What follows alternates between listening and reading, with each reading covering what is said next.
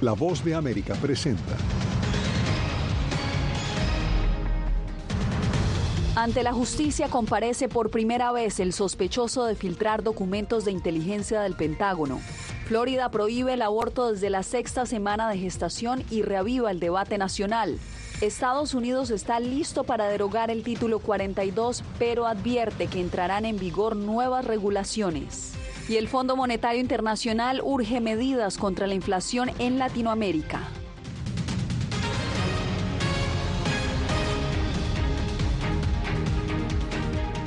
Les doy la bienvenida al Mundo del Día. Soy Yasmín López. Por primera vez compareció ante un juez federal el hombre acusado de filtrar los documentos de inteligencia militar altamente clasificados. Ángela González nos reporta que las autoridades lo consideran el caso de violación de seguridad más grave en Estados Unidos desde el 2010. Se cree que es la filtración más seria desde Wikileaks en 2010. Jack Douglas Teixeira, quien se desempeñaba como miembro de la Guardia Nacional en Boston, compareció ante un juez federal de seguridad nacional en esta ciudad y enfrenta cargos por retirar y retener ilegalmente archivos clasificados. Hay sanciones muy graves asociadas a eso. Las personas que firmaron acuerdos para poder recibir documentos clasificados reconocen la importancia para la seguridad nacional de no divulgar esos documentos y pretendemos enviar ese mensaje. Teixeira, de 21 años, será representado por un abogado público y quedó detenido en espera de un juicio. Funcionarios estadounidenses todavía están evaluando el daño causado por estas filtraciones que incluyeron detalles de las vulnerabilidades militares ucranianas y avergonzaron a Washington al revelar que espiaba a sus aliados. El presidente Biden intentó minimizar las consecuencias. No me preocupa la filtración, me preocupa que haya sucedido, pero no hay nada contemporáneo de lo que yo sepa que sea de gran importancia. A la salida del tribunal, la familia del militar acusado no pronunció palabra, pero su vecino y compañero de clase lo describió de buen carácter. Sí, un buen chico, tenía claridad mental, quería unirse al ejército. En la denuncia penal, Teixeira enfrenta delitos que pueden conllevar cada uno a 10 años de prisión. Según el Washington Post, han rastreado la aparición temprana de documentos clasificados en un servidor de aficionados a los videojuegos Discord, donde Teixeira se habría hecho llamar OG. Este medio también entrevistó a dos miembros de esta plataforma quienes en anonimato por ser menores de edad describieron cómo llegaron las filtraciones. Ángela González, Voz de América. El Departamento de Justicia acusó este viernes a 28 miembros del cartel de Sinaloa. La lista incluye tres hijos del narcotraficante Joaquín El Chapo Guzmán. El fiscal general de Estados Unidos, Merrick Garland, también presentó cargos contra ciudadanos de otras nacionalidades. Hemos presentado cargos contra los proveedores en China que venden precursores de fentanilo al cártel, a un intermediario en Guatemala que compra los precursores químicos en nombre de los operadores de laboratorio clandestinos del cártel en México, un proveedor de armas de fuego contrabandeadas hacia México desde Estados Unidos, líderes de los cárteles, fuerzas de seguridad que aterrorizan a las comunidades, lavadores de dinero que permiten que el cártel financie sus operaciones y los líderes de los cárteles conocidos como los chapitos. En el estado de Florida fue aprobada la ley que prohíbe el aborto a partir de las seis semanas de embarazo. Nos enlazamos en Miami con nuestro corresponsal José Pernalete porque la decisión ha generado, José, debate a nivel nacional. Cuéntanos. Así es, eh, Yasmín, se trata nuevamente de colocar en tela de juicio el derecho reproductivo de las mujeres. Esto ha incorporado la participación de diversos diversas organizaciones a favor de minorías como los inmigrantes y como la comunidad LGTBQ, quienes eh, indican que este tipo de ley puede atentar contra la vida de algunas mujeres que tienen en alguna etapa de gestación. También enfrenta la opinión de quienes están a favor del embarazo y advierten que esta ley fue diseñada con el propósito de evitar el turismo del aborto. Veamos el reporte. La gobernación de Florida aprobó una ley que prohíbe el aborto en mujeres a partir de seis semanas de gestación. Una polémica norma que enciende el debate entre quienes defienden interrumpir el embarazo y aquellos que se oponen. Natalie Saladrigas es activista de la ONG Florida Student Power y rechaza la ley, a la que califica como una vitrina política del gobernador Ron DeSantis. A ellos no le importan los bebés. Eso es lo que te voy a decir yo. No les importa porque si le importara, le importara a los inmigrantes, a los bebés como yo, cuando yo tenía seis años que mi mamá la deportaron de este país. La organización Moms Rising estima que seis de cada diez mujeres que solicitan un aborto ya han sido madres y toman esta decisión con la experiencia de la maternidad. Consideran que es un paso retrógrado en Florida. Van a criminalizar nuestra salud reproductiva y van a, eh, van a poner en riesgo nuestras vidas porque tal vez no podamos salir del país o del estado para buscar los servicios que necesitamos. Una de las razones de quienes apoyan esta ley es que prohíbe lo que se denomina el turismo de aborto, que se registra en Florida, con mujeres provenientes de otros estados con restricciones similares a la recién aprobada en Tallahassee. Lo que nosotros estamos haciendo es muy simple, estamos protegiendo las mujeres, estamos protegiendo a los, niños no nacidos. Eh, que están en el vientre de la madre eh, y somos un estado pro vida y siempre se ha declarado que somos un estado pro vida esta ley, que fue aprobada con una amplia mayoría en el Congreso del Estado de Florida, contempla algunas excepciones. Una de ellas es cuando se encuentra en riesgo la salud y la vida de la madre, así como también cuando existe la probabilidad de incesto o se trata de un embarazo producto de la violación. Claro, este tipo de casos deben ser comprobados con eh, documentos policiales y documentos médicos. Yasmin. José, gracias. Y justamente la batalla legal en el país en torno a la píldora abortiva continúa. El Departamento de Justicia apeló al fallo de un tribunal de Texas que ordenó restringir el acceso a la mifepristona, la píldora abortiva más común en el país y que durante más de 20 años ha estado disponible. Y este viernes el Departamento de Justicia pidió a la Corte Suprema mantener el acceso de esa píldora a la población.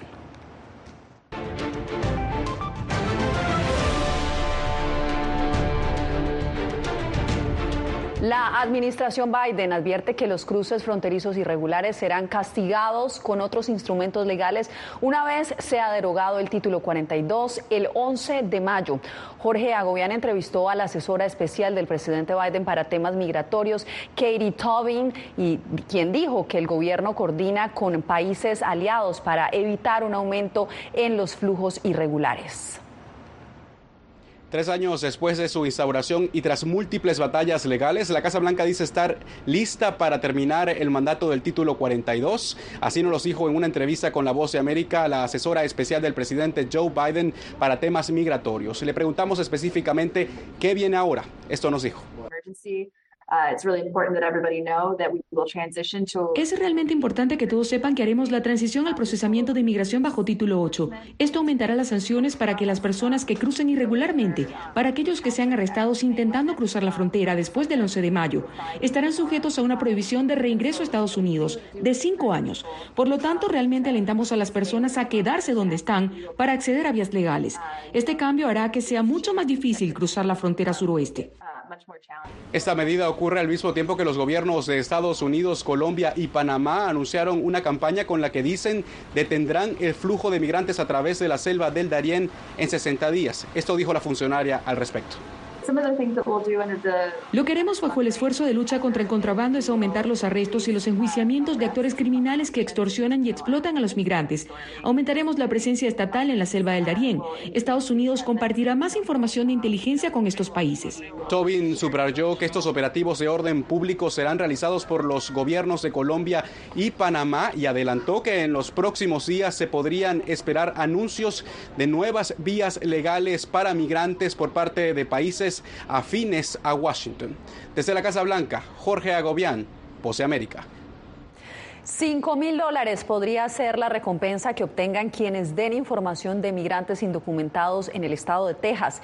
Esto por orden del el gobernador. Laura Sepúlveda nos informa que el anuncio ya aparece en lugares públicos.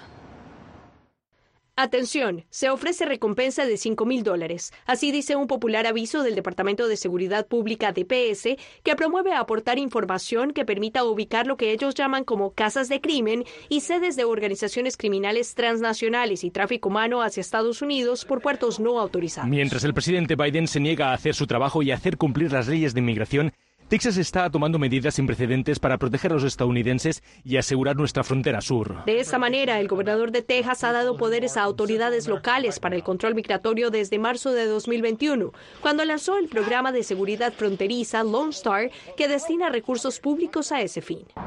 El dinero debe provenir de fondos estatales de cualquier forma, y eso es algo que diríamos que es ilegal y nuevamente es una prueba de que cosas como la operación Lone Star no tienen nada que ver con mantener segura la frontera, no tienen nada que ver con mantenernos seguros a nosotros, los tejanos, y todo lo relacionado con una agenda política llena de odio, a la par del gobernador Abbott. Según organizaciones pro-inmigrantes, ese programa ha aumentado la persecución a todo aquel que se vea como hispano, especialmente en zonas limítrofes entre México y Estados Unidos. Ya ocasionó que al menos existieran dos uh, situaciones donde murieron migrantes perseguidos por los uh, policías estatales.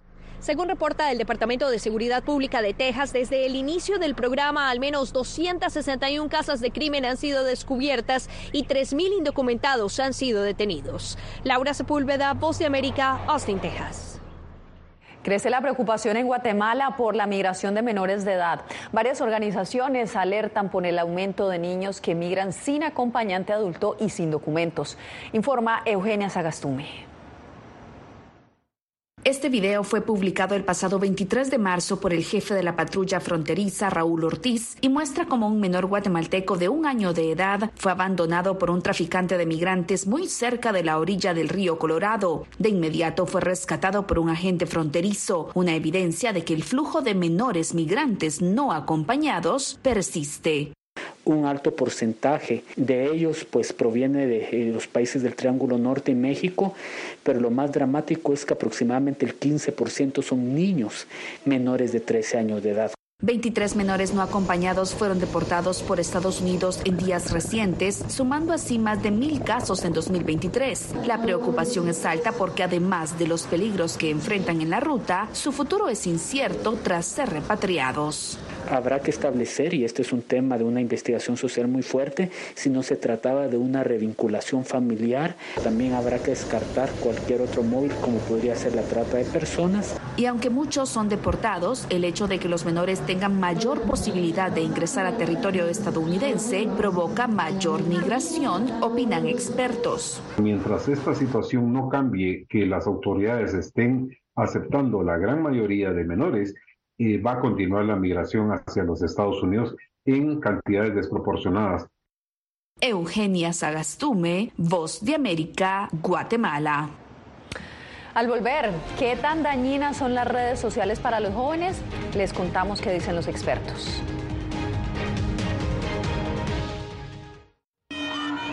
Nunca pensé pasar dos años y siete meses en la prisión por nada más pensar diferente a las autoridades de Nicaragua. Una vez que bajamos del avión, acá en Estados Unidos, en Washington, nos damos cuenta que estamos libres porque no sabíamos si también veníamos a una cárcel, no sabíamos nada. El cuerpo como que siente el aire puro, la diferencia a estar en una prisión, ¿verdad?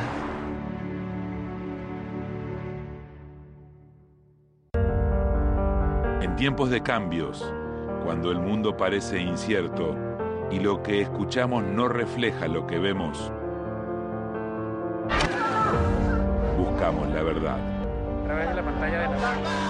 Cuando nos cuentan solo una parte de la historia, perdemos la confianza.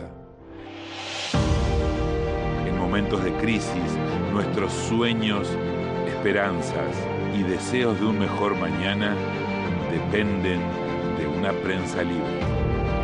En la voz de América, te traemos las historias que la gente se arriesga a ver. Conectamos el mundo y lo unimos con la verdad.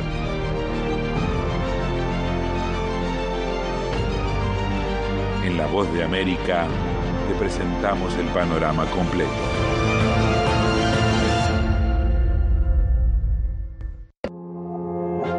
Somos unos animales raros porque tenemos esta ciudadanía americana.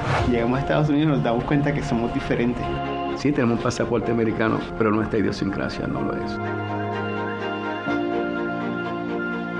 Si queremos hacer un mejor Puerto Rico, que es lo que buscamos nosotros, tenemos que ganarnos el respeto y la confianza de todos los sectores del país.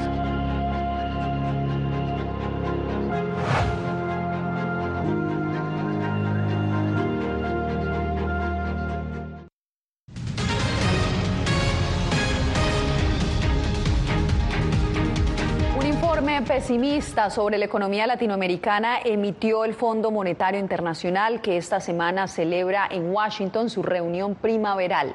El organismo prevé que la economía se desacelerará frente a una persistente inflación que no desciende con la suficiente rapidez. Jacopo Luzzi tiene los pormenores.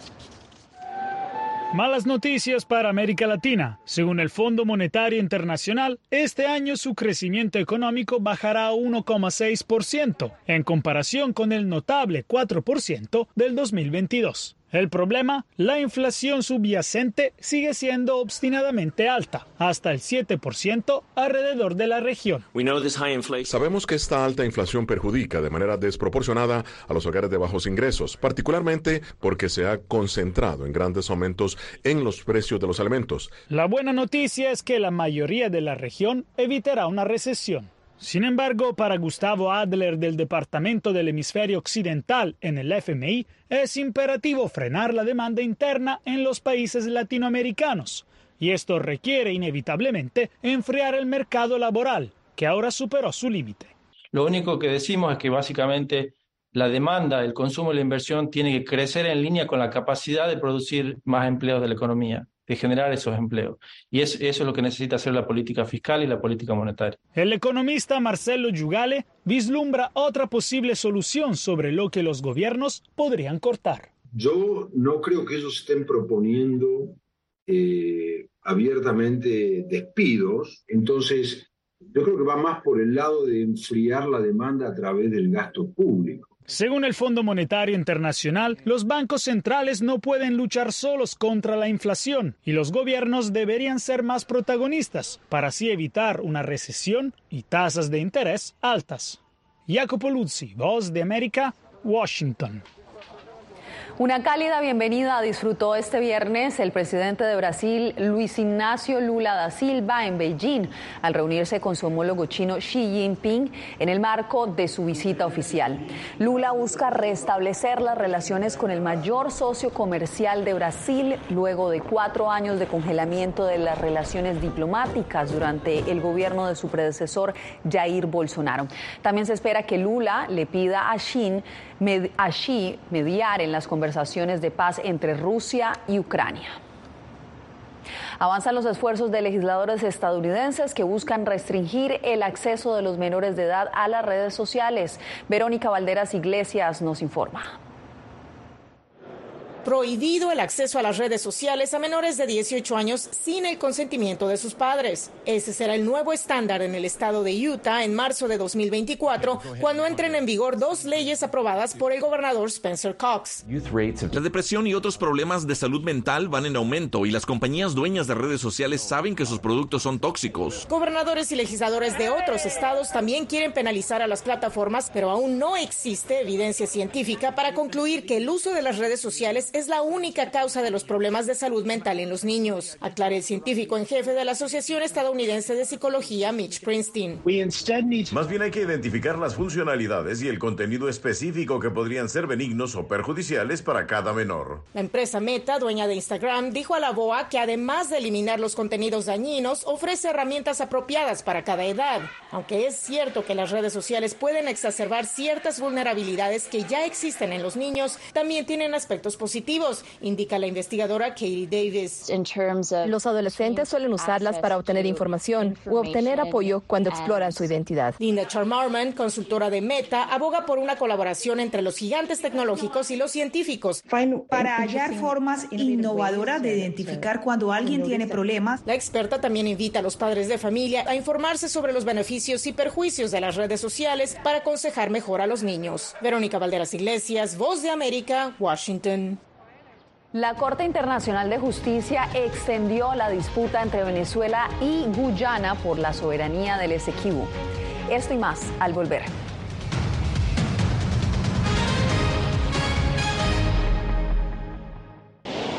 Algo he aprendido estos últimos años y es el darme cuenta de que nosotros podemos planear todo, pero que la vida tiene cosas para vos que no te imaginas. Me duele porque estoy aquí por ese país que hoy me quitaron. Yo siempre he dicho que la libertad está en la mente Y el hecho de que tu cuerpo esté en un lugar no significa que no sos libre. Siempre me sentí libre, incluso estando presa me sentí más libre, porque pude darme cuenta que si estaba ahí es porque realmente he elegido qué hacer con mi vida. Puertorriqueños somos unos animales raros porque tenemos esta ciudadanía americana. Llegamos a Estados Unidos y nos damos cuenta que somos diferentes. Sí, tenemos un pasaporte americano, pero nuestra idiosincrasia no lo es. Si queremos hacer un mejor Puerto Rico, que es lo que buscamos nosotros, tenemos que ganarnos el respeto y la confianza de todos los sectores del país.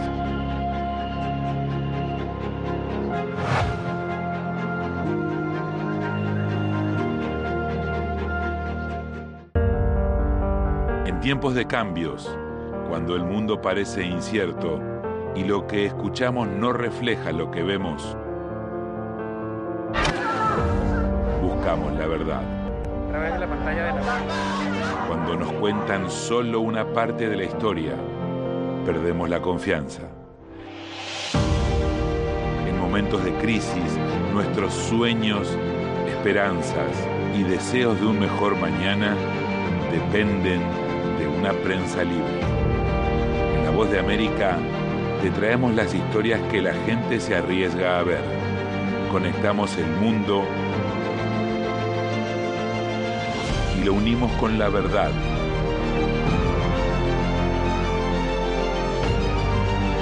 En La Voz de América te presentamos el panorama completo.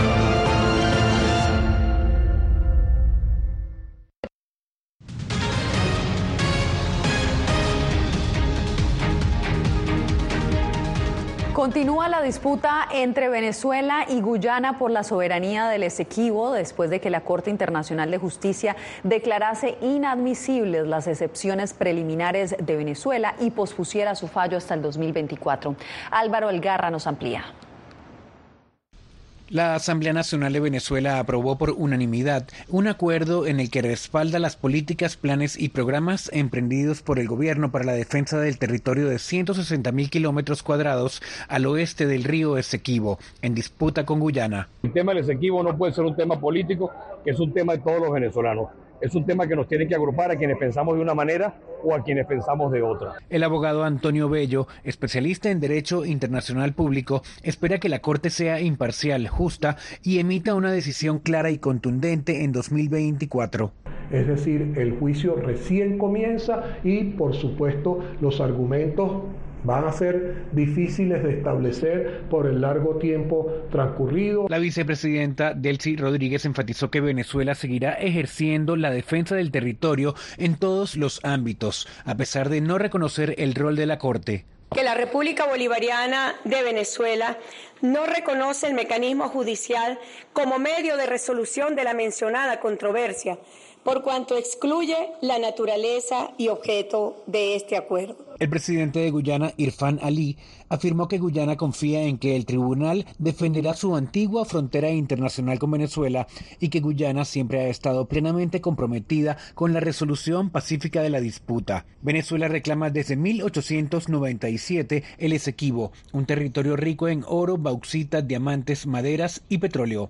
Álvaro Algarra, Voz América, Caracas. Otro periodista nicaragüense encarcelado podría ser acusado de ciberdelito. Activistas temen que la imputación se base en su cobertura durante Semana Santa. Donaldo Hernández nos informa.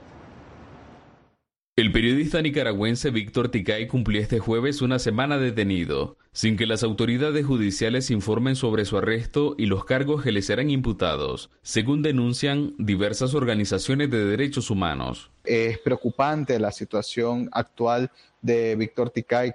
En Nicaragua no existe un Estado de Derecho en el que podamos garantizar eh, de, que, de que se encuentra bien o que, o que se está llevando un proceso en su contra o, que esta detención tiene otro fondo que no sea político.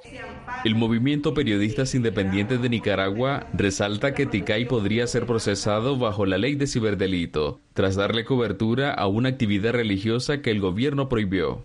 Ya debieron de haber eh, presentado cargos, si es que le acusar por alguna, aunque conocemos de manera extraoficial que será acusado por la ley de ciberdelito, la ley que inventaron, eh, que inventó el mismo régimen de Daniel Ortega. La ley especial de ciberdelito fue aprobada a finales del año 2020 y se ha utilizado para procesar a decenas de opositores y periodistas, advierten activistas por la libertad de prensa. Existe un amplio margen de discrecionalidad para que cualquier información que no les convenga puedan considerarla como una noticia falsa. El Comité para la Protección de Periodistas y el gobierno de Estados Unidos se sumaron a las voces que demandan a Nicaragua la libertad del periodista Víctor Ticay. Donaldo Hernández, Voce América. El instante es la alternativa de emprendedores bolivianos para reducir el uso del plástico.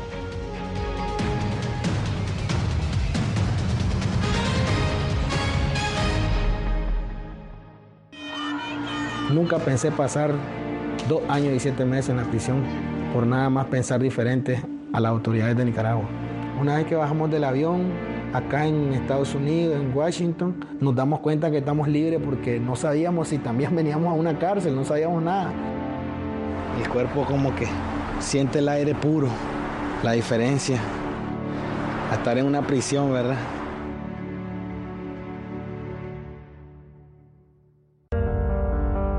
Tiempos de cambios, cuando el mundo parece incierto y lo que escuchamos no refleja lo que vemos, buscamos la verdad. Cuando nos cuentan solo una parte de la historia, perdemos la confianza. En momentos de crisis, nuestros sueños, esperanzas y deseos de un mejor mañana dependen de una prensa libre. En La Voz de América te traemos las historias que la gente se arriesga a ver. Conectamos el mundo y lo unimos con la verdad.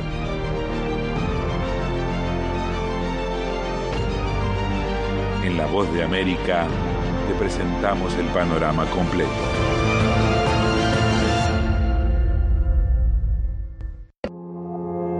Puertorriqueños somos unos animales raros porque tenemos esta ciudadanía americana. Llegamos a Estados Unidos y nos damos cuenta que somos diferentes. Sí, tenemos un pasaporte americano, pero nuestra idiosincrasia no lo es. Si queremos hacer un mejor Puerto Rico, que es lo que buscamos nosotros, tenemos que ganarnos el respeto y la confianza de todos los sectores del país.